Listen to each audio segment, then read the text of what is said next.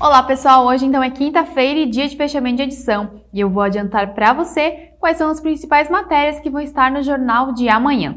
E neste sábado, dia 25 de março, Timbó comemora 89 anos de emancipação política e em alusão a essa data, então, será realizado um evento a partir das 10 horas da manhã em frente ao Museu do Imigrante. E na oportunidade ocorrerá um cerimonial cívico, seguido de apresentação do novo posicionamento turístico e cultural de Timbó e assinatura de novas ordens de serviço.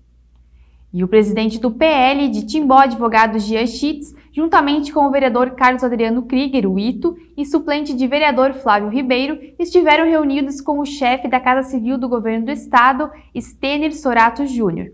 E na ocasião, então, os timboenses foram informados que até abril deve começar a, re a retomada dos pagamentos do Plano Mil, e para Timbó serão feitos então os pagamentos das parcelas das obras de pavimentações das ruas Silésia, Augusto Brant e também das obras de construção do Centro Clínico no Hospital e Maternidade Oase, que abrangerá os serviços da Associação Renal Vida. E o Parque Central de Timbó será palco nesta sexta da final do Campeonato Municipal de Futebol de Areia, a partir das 18h45 minutos. E na oportunidade serão realizados três jogos que vão definir os campeões nas categorias feminino, veterano e livre. Mais detalhes sobre os jogos você poderá conferir no nosso impresso.